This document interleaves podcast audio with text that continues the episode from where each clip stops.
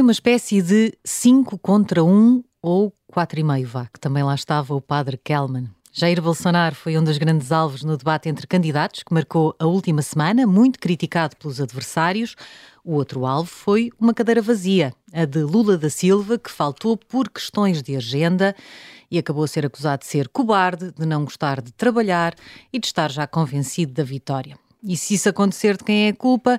De Bolsonaro, defendeu, por exemplo, Ciro Gomes, que diz que o atual presidente é o grande responsável por ressuscitar o PT. Já se vê que o debate é um dos temas deste Café Brasil, mas não é o único.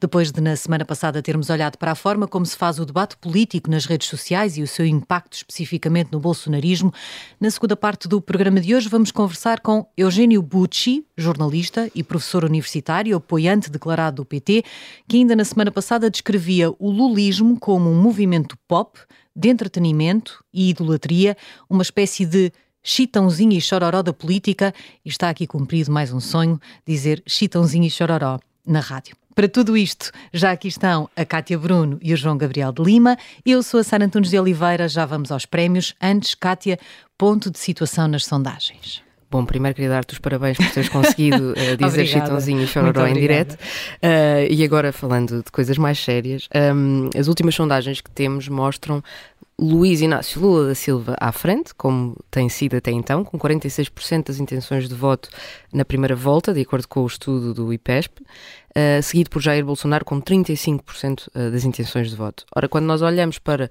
o, os agregadores que fazem a média das últimas sondagens, porque saem muitas, como aqui já dissemos na semana passada, Lula segue à frente com uma média de 47% e Bolsonaro com 33%. Ou seja, Lula está a, a, crescer à medida que nos aproximamos da data da primeira volta e está a chegar uh, perigosamente perto dos 50% que poderiam decidir esta eleição à, à primeira volta. Veremos João Gabriel Lima, ainda vamos ter uma decisão à primeira ou é alta altamente improvável? Olha, é muito difícil dizer. Vai ser uma final de campeonato, na verdade, porque a pesquisa do Datafolha, que é, pegou só os votos válidos no final da semana passada, é, traz Lula com 50% dos votos válidos com uma margem de erro de mais ou menos dois. Isso significa uhum. que o Lula tem entre 48 e 52. é curioso lembrar apenas que em 2006 houve uma situação parecida em que o Lula fez campanha pelo voto no primeiro turno, porque ele estava muito próximo, e ele teve perto de 49% dos votos. O opositor na época era Geraldo Alckmin, que hoje que é o candidato a vice. Esperemos, Exatamente. Esperemos para, para Lula, se ele quiser que tudo lhe corra bem, que Geraldo não seja aqui o talismã uh, que ao não. Contrário. Exato, ao contrário, o talismã do azar. Bom, certo, certinho é que ninguém vai perder de 7 a 1, nem ganhar de 7 a 1, o que nos leva aos prémios. Começamos com o mal desta semana, precisamente o 7 a 1.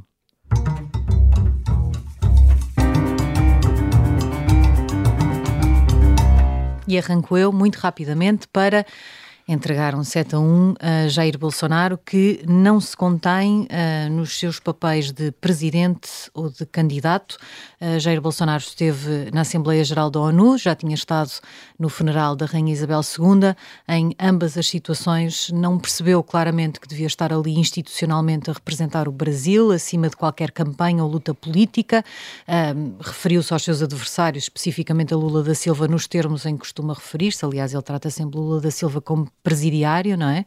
Independentemente factualmente Lula da Silva ter estado preso, uh, exigia-se maior elevação a um candidato a presidente e a um presidente uh, em título, por assim dizer. Não conseguiu fazê-lo, transformou o discurso na ONU em mais um discurso de comício, transformou uh, a ida a Londres em mais um comício, literalmente, e, e, enfim, Jair Bolsonaro muitas vezes não sabe ser presidente e claramente também não sabe ser candidato, não sabe onde é que começa uma coisa e acaba outra outra, e isso merece para mim um 7 a 1. Temos muitos prémios para entregar uhum. hoje, portanto vamos avançar já. Vamos entregar dois prémios maus para casos de censura. Kátia, para ti começamos com Ciro Gomes.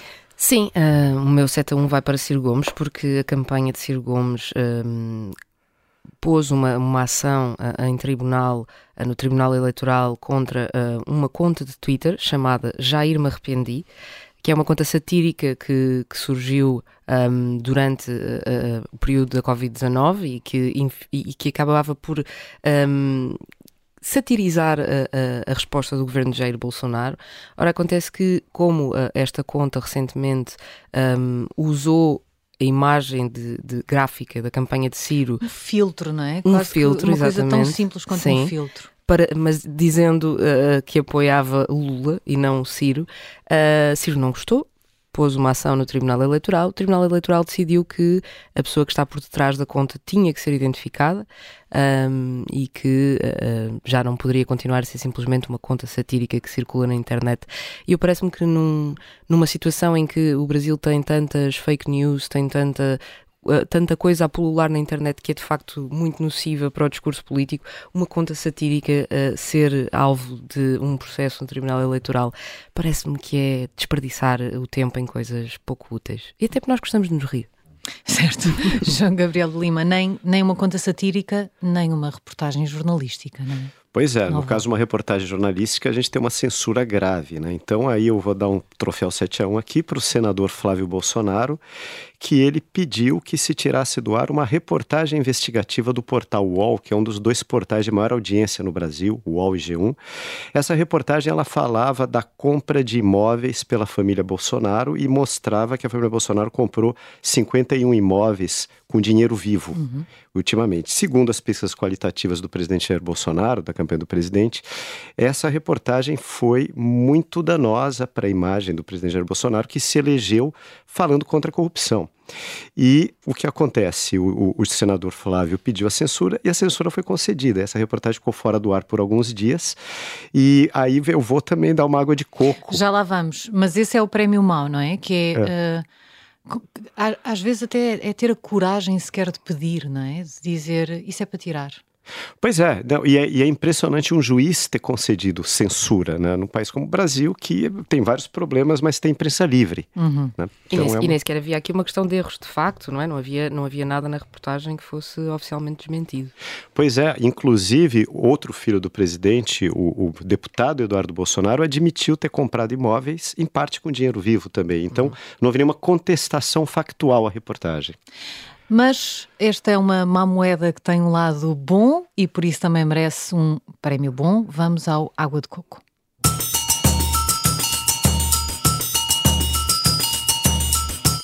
porque João houve um juiz que de facto concordou e durante alguns dias a, a, a reportagem não pôde ser vista, mas mas o que aconteceu foi que, e eu, eu vou servir aqui uma água de coco geladinha, com canudinho, para o ministro André, André Mendonça do Supremo Tribunal Federal. Ora, ele não, fez, ele não fez mais do que a obrigação de um juiz do país democrático ao derrubar a censura. Porém, tem uma, uma coisa interessante a se lembrar: é que o juiz André Mendonça, que é de Santos, uma cidade que tem praia, água de coco e tudo, ele foi nomeado pelo presidente Bolsonaro é, por ser é, em cima de uma promessa que o Bolsonaro havia feito de nomear um ministro, nas palavras dele, terrivelmente evangélico.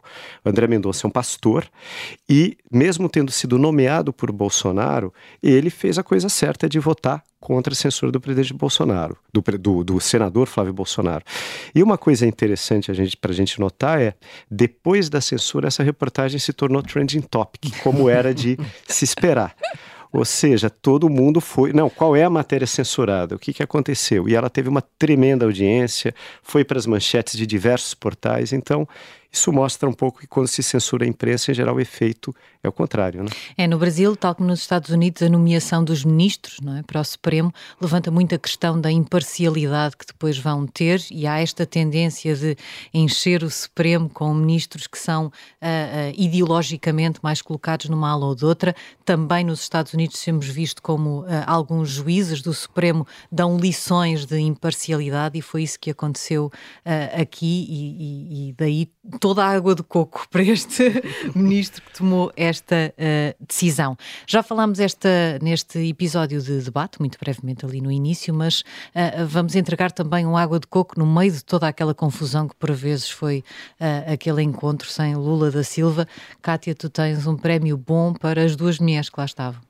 É verdade, assistir àquele debate eu acho que era preciso mais uma geladinha do que uma água de coco, mas uh, foi possível, chegámos ao fim e acho que há coisas boas a tirar. A minha água de coco vai para as candidatas Soraya Tronic e Simone Tebet, um, porque creio que mostraram que uma com ideias claramente mais à direita, outra com ideias claramente mais à esquerda, mostraram que é possível haver uh, candidaturas sólidas, uh, sérias, que é possível estar uh, num debate de campanha eleitoral no Brasil uh, sem recorrer a insultos, sem, sem se dispersarem com, com temas menos relevantes. Um, e, Ainda e... que de faca afiada, porque sim, ambas sim. tinham umas tiradas. Certo, certo, sim. A Soraya disse qualquer coisa como não cutuca onça a certa altura para já ir com vara curta para Jair Bolsonaro. Mas lá está, provaram que a política pode ser, pode ser dura, mas sem, sem perder o nível e com ideias, sobretudo, com programas claros, uh, com os seus projetos para o Brasil, que foi o que elas foram fazer naquela, naquele debate, e, e acho que isso merece um brinde.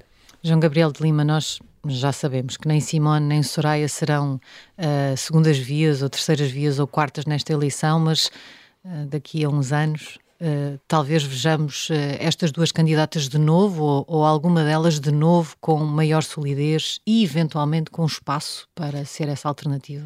Sim, é, se as pesquisas se confirmarem, é muito provável que o ex-presidente Lula seja eleito presidente da República, o que significa que isso vai abrir uma disputa pela hegemonia no campo da direita.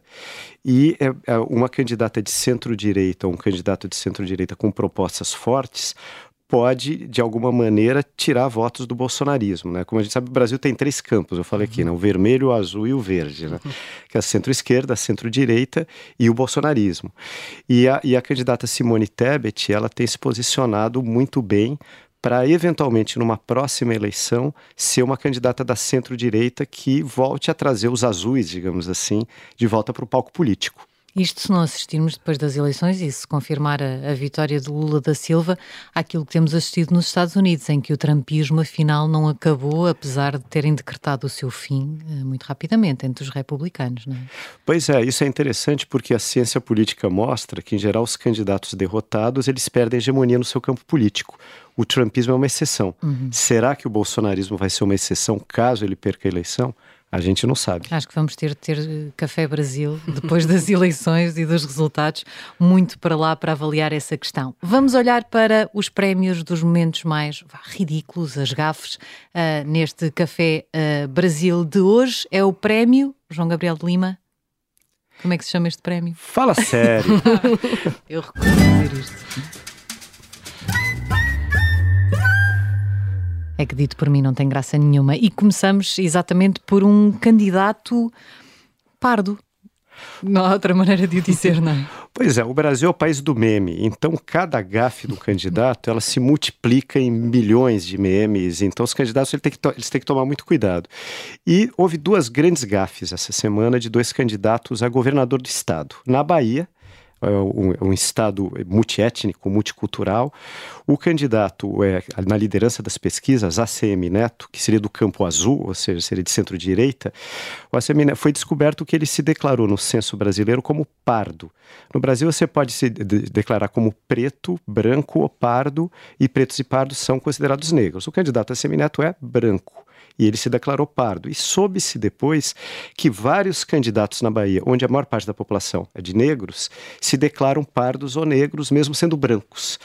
Isso gerou uma infinidade de memes, inclusive uma Xé Music, em homenagem ao, ao, ao ACM Neto, em que fala sobre bronzeamento artificial e outras técnicas que ele usaria. Eu acho que ele não faz bronzeamento artificial, ele tem uma casa numa praia muito luxuosa da Bahia. Então, então é pro, natural. Provavelmente a cor vem dali, né? Mas há também um outro, uma outra gafe que tem a ver com um candidato. Um, por São Paulo, que talvez não saiba exatamente onde é que é São Paulo, uh, nem o que é que lá tem, não é? Pois é, o candidato Tarcísio Freitas, ele, é o, ele foi, foi, ministro da infraestrutura do presidente Bolsonaro e ele foi para São Paulo, ele saiu candidato por São Paulo, porque o Bolsonaro precisava de um candidato forte lá, mas ele é carioca, e estava morando em Brasília, onde ele era ministro.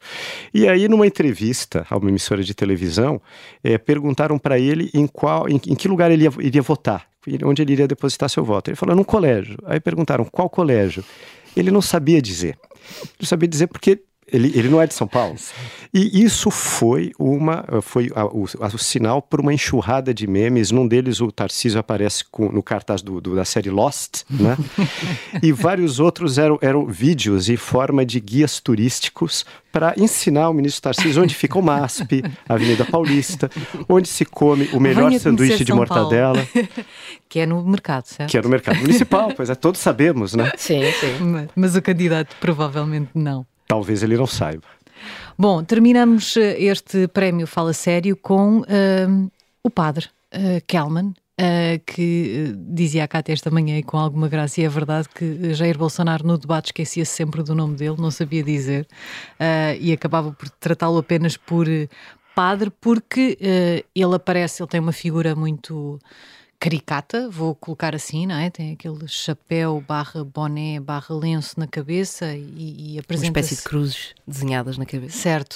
Uh, e ele surge nesta campanha, uh, mas afinal, uh, apesar de chamar Padre Kelman, se calhar João Gabriel, ele não é exatamente padre. Será? A, a Igreja Ortodoxa é, soltou o seguinte comunicado, vou só resumir aqui. Abre aspas. O referido candidato não é membro de nossa igreja em nenhuma de suas paróquias, comunidades, missões obras sociais, bem como não é nem nunca foi seminarista ou membro do clero de nossa igreja em nenhum dos três graus da ordem, diácono, presbítero, bispo, quer no Brasil, quer em qualquer outro país, e também não é nem nunca foi membro de nossas igrejas irmãs. Assina no amor de Cristo, Dom Tito Paulo Jorge Rana, que é o patriarca da Igreja Ortodoxa. Eu, eu não consigo pensar numa nota mais veemente. Para dizer, nós não conhecemos este senhor. O que nos leva muito rapidamente ao som desta semana. Vamos ouvir. A minha opinião é que o senhor tem ajudado muito este país e nós estamos vendo aqui é, um massacre. Eu nunca tinha visto isso na minha vida partidos que se juntaram, cinco partidos que se juntaram para bater num presidente da República, com falácias, com mentiras, inventando. Né? E nós vemos um presidente que mantém o país com uma economia, está pequena, 4% talvez, mas vejam os Estados Unidos como está, 8% de inflação, o, o nosso país não está sofrendo mais ainda por causa das políticas econômicas do nosso do ministro Paulo Guedes. O nosso ministro Paulo Guedes. Quem ouvimos, precisamente Padre Kelman, já sabíamos que o padre, se calhar, não é bem padre e se calhar também não é bem candidato, porque uh, no debate desta semana foi elogiar Jair Bolsonaro dizer que ele tem feito imenso pelo país e que nunca tinha visto uma coisa daquelas massacre. num debate. Este massacre de, de, de, partidos a criticarem é o som desta semana, deste episódio do Café Brasil. Hoje junta-se a nós, a partir de São Paulo, Eugênio Bucci, jornalista e professor universitário brasileiro. Eugênio Bucci, seja bem-vindo ao Café Brasil. Salve, bom dia para vocês aí, já boa tarde. Eu estou adorando o programa. Uma delícia escutar isso logo de manhã aqui no Brasil. é muito cedo aí, é muito cedo. Muito obrigada por se juntar é. a nós, apesar da hora ser uh, difícil, vá, para já estar aqui a, a conversar sobre estes temas. Eugênio, na semana passada escreveu na sua coluna no Estadão, uh, ou descreveu na sua coluna no Estadão, a candidatura de Lula da Silva como um movimento cultural e, e, e também colou o PT a um conceito de melodrama. Era um elogio ou era uma crítica? As duas coisas. Eu não defino bem a candidatura do PT ou a candidatura do Lula, que é uma candidatura mais ampla do que o próprio PT, porque, entre outras coisas, tem Geraldo Alckmin, que, como vocês lembraram, foi opositor, disputou certo. com Lula uma candidatura em 2006, quer dizer, é uma candidatura mais ampla do que o Partido dos Trabalhadores, o PT, mas o que eu discuto é o impulso final, o movimento de expansão, esse crescimento das últimas semanas, que é um crescimento que tem todas as características de um movimento cultural e não de uma frente ampla clássica da ciência política. O que está acontecendo não é bem resultado de um acordo entre partidos é, mais numerosos, além da proposta original, é, um acordo que tenha um mínimo, um programa mínimo ou uma plataforma programática, o que está acontecendo é uma coisa diferente. Não há bem acordo entre os partidos, entre lideranças, mas um movimento pela, pelas redes sociais, é, um movimento de perfil cultural, com muitos artistas, muitos cantores, muitos ídolos populares, impulsionando esse crescimento e isso está funcionando. Eu digo até que é muito bom, pelo menos isso, mas é, sem dúvida isso não tem a densidade política que poderia ter e talvez fosse melhor se tivesse. E pode então, ter reflexos sentido, é depois na, no mandato? Um elogio. Como? Se isso depois pode ter reflexos naquilo que vai ser a governação, não é? Porque eh, as sondagens apontam para uma vitória de Lula da Silva, eh, um candidato que é eleito fruto de um movimento como aquele que descreveu, isso pode ter consequências depois na governação, faltar também essa densidade, a estabilidade política, o entendimento? Olha, pode ter, sem dúvida nenhuma, porque não está muito claro, embora exista uma base programática original, mas não está muito claro que quais serão as políticas adotadas com essa conformação mais ampliada da candidatura, porque agora a candidatura Lula vem sendo abraçada por setores que antes defendiam uma terceira via, é, inclusive por pessoas que eram é, francamente opositoras é, dos governos do Lula e da Dilma. Entre eles, Miguel Reale Júnior, um grande jurista que liderou o processo de impeachment da Dilma Rousseff e que agora apoia e declarou o apoio à candidatura Lula. Quer dizer, com esse perfil mais ampliado, qual será exatamente é, a política a ser adotada? Isso não é tão claro. Mas eu não acho que isso seja um problema muito grave, porque na liderança disso tudo está a figura de Luiz Inácio Lula da Silva, que é um estadista conhecido, respeitado mundialmente, de uma capacidade reconhecida uh, e que tem traços de uma incrível habilidade política, muita sensibilidade, uma biografia impressionante. Existem razões para a gente respirar com algum otimismo no Brasil, sobretudo quando levamos em conta o descalabro que foi esse período agora de quatro anos com o governo do atual presidente. Eugênio, hum, olhando aqui para Lula da Silva como figura política, não há dúvida de que ele é carismático, ele é muito popular. Um, o que é que separa ser popular, no caso de Lula, de, de ser populista? Olha, acabou de sair um livro no Brasil de dois jovens cientistas políticos, que são Miguel Lago e o Tomás Zickman de Barros, dois jovens pensadores, e o livro se chama exatamente Do que falamos quando falamos de populismo. Nesse livro, eles fazem uma síntese muito interessante do conceito. Eles dizem que o populismo pode ter é, um, um denominador comum, que seria, por exemplo, um apelo popular, uma estética popular. Existe um certo clima também no populismo de invocar é, os de baixo contra os de cima, acaba sendo um discurso contra é, as elites. Contra, é, contra as elites, de alguma maneira. E também um terceiro traço importante no populismo é que ele tem uma potência de acarretar ou de impulsionar ou de liderar mudanças institucionais. Pode mudar o perfil uh, do ordenamento do Estado democrático de direito, pode alterar certas regras do jogo.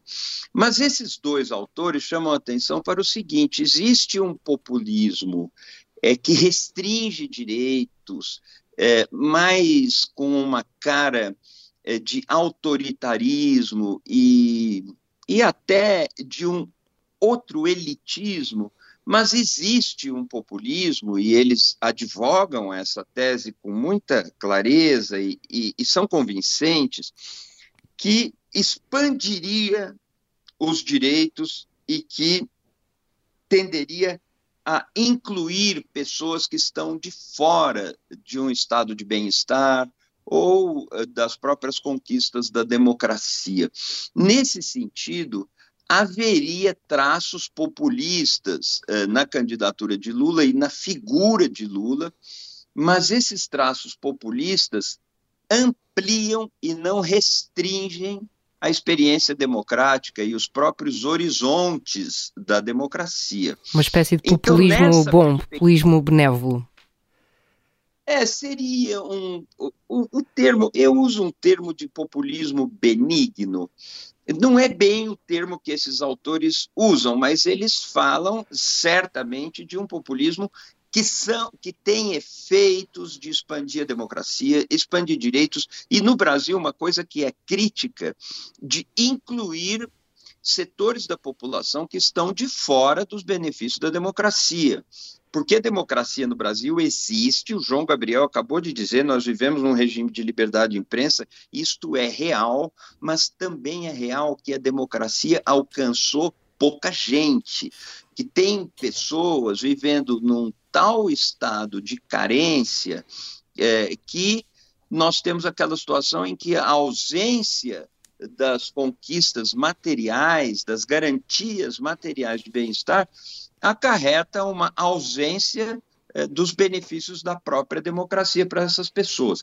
Se nós, então, combatemos a desigualdade e, e, expandimos direitos, nós estamos ampliando as próprias bases da democracia. E segundo esses dois autores, o Tomás e o Miguel, esses jovens cientistas políticos, esses jovens pensadores, é, nós podemos ter isso com a candidatura de Lula. Eugênio, é, eu queria aproveitar aqui, é, já que a gente está falando da figura do Lula, é, você, você fez parte de um movimento de renovação da política brasileira, você foi um protagonista do movimento estudantil é, na época da redemocratização, numa época que havia vários jovens entrando na política. Né? E hoje a gente vê que na esquerda, por exemplo, há vários jovens entrando na política, mas eles não estão entrando, muitos, muitas dessas novas lideranças não estão surgindo no PT. A gente vê no Rio de Janeiro o Marcelo Freixo, a gente vê o Flávio Dino no Maranhão, a gente vê a Tabata Amaral em São Paulo, todos estão no PSB, o Partido Socialista, que é um partido antigo e que ele está ele tá trazendo esses jovens de esquerda. Aí a minha pergunta que tem a ver com o Lula é: Será que a figura do Lula, sendo tão grande do ponto de vista de, de, de, líder popular, etc., ela não sufoca o surgimento de novas lideranças à esquerda, principalmente dentro do PT? Bom, isso é mais ou menos clássico, né? Uma figura que faz sombra para os outros e não aceita sombra de ninguém sobre si. Em todo o processo de grande liderança, a gente encontra esse fenômeno e isso também existe no PT. É claro que o PT tem uma dificuldade de criar novos quadros a gente diz o termo quadros, isso é um jargão, um cacuete meu, é, de uma expressão que vem de uma certa política, experiência política, mas assim, de formar novas lideranças. É, essa dificuldade existe. Quando elas aparecem, elas não têm um controle ou não têm um acesso ao controle da máquina partidária.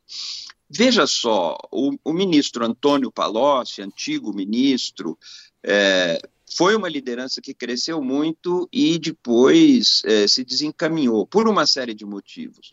É, José Dirceu, uma grande liderança do partido, é, também se perdeu. Hoje nós temos uma jovem liderança do partido, que é Fernando Haddad, é um candidato que tem chances de se eleger governador do estado de São Paulo, o mais importante do Brasil, e vem se formando como nova liderança. Mas é, a, a, possibilidade de criação dessa liderança assim que substituiria Lula hoje é inexistente. Nem mesmo Dilma Rousseff, eleita duas vezes para presidente da República, é, fez sombra, para voltar à expressão, a essa figura do Lula. Então, nisso, João Gabriel, eu creio que você tem razão. É, a figura do Lula é maior do que o PT É, e, e é hoje uma liderança, me parece, inabalável no Brasil. Desde que começou a campanha eleitoral, ele tem 46, 47%, é uma base muito forte. Em 2018, quando ele estava preso e ainda aparecia nas pesquisas, ele aparecia, embora preso, ele aparecia com 39%, 38%. É uma figura fortíssima. Isso não é um problema? Se Lula da Silva no final do próximo mandato, por exemplo, desaparecer da política e decidir não ser eh, nem mais líder do PT, líder, enfim, nesse carisma, nem candidato, isso não é um problema para o PT? Como é que fica o partido? Eu, eu acredito que isso é um problema e, ao mesmo tempo, é uma solução. Eu insisto você me perguntou antes, né? O meu artigo da semana passada é uma crítica ou é um elogio? Ele é as duas coisas. E no, eu insisto nisso. Nós precisamos entender é, o fenômeno político no Brasil é, como um fenômeno sempre contraditório. Aliás, eu desconfio das análises que não abrigam a contradição. E, em certa medida, é a existência da contradição que instaura o objeto de análise. E sim, a figura do Lula, é, sendo tão forte, tendo a projeção que tem, tendo carisma comprovado, um carisma, eu diria, objetivo, que tem, ele é uma solução para muitos dos impasses políticos no Brasil. E também é um problema, porque é uma figura que inibe a renovação das lideranças no Partido dos Trabalhadores. É, o que, que a gente pode fazer com relação a isso? Não pode fazer muita coisa, mas numa determinada altura é, precisará haver um gesto e um movimento para que essa transição ocorra. É, portanto, a resposta é: é uma solução e é um problema. Eugénia, a figura de Lula também não é um problema para o PT, no sentido em que traz sempre uh, presente a ideia da, da suspeição da corrupção. O facto de, de Lula ter estado preso uh, não, não lembra sempre, e Jair Bolsonaro tem usado isso, refere-se sempre a ele como presidiário, um, a sombra da, da, da, corrupção não continuará sempre a pairar sobre o PT enquanto Lula for, for a sua figura? Olha, o tempo vai nos ajudar a olhar é, essa questão da corrupção do PT com mais perspectiva. É, em primeiro lugar, a corrupção é um problema crônico na tradição brasileira e nós precisamos ter em conta que todos os movimentos autoritários no século XX vinham com a bandeira de varrer a corrupção. O golpe militar de 1964 e o aprofundamento da ditadura em 1968 é, se us, é, usou como escudo, como pretexto, combate à corrupção, e havia episódios reais de corrupção e tudo, mas deu no que deu. A corrupção maior que pode haver na política é o atropelo da política, a usurpação da política pelo arbítrio, pelo autoritarismo, e no sentido mais alto e mais profundo da palavra corrupção, que é a ideia de corromper, de estragar é, a própria instituição da política e suas instituições acessórias. Agora, houve corrupção nos governos do PT? Sim, houve corrupção, isso está provado, é, episódios lamentáveis, é, que merecem todas as críticas e merecem todos os exames. Isso aconteceu. E o PT Quando fez esse exame? Vai...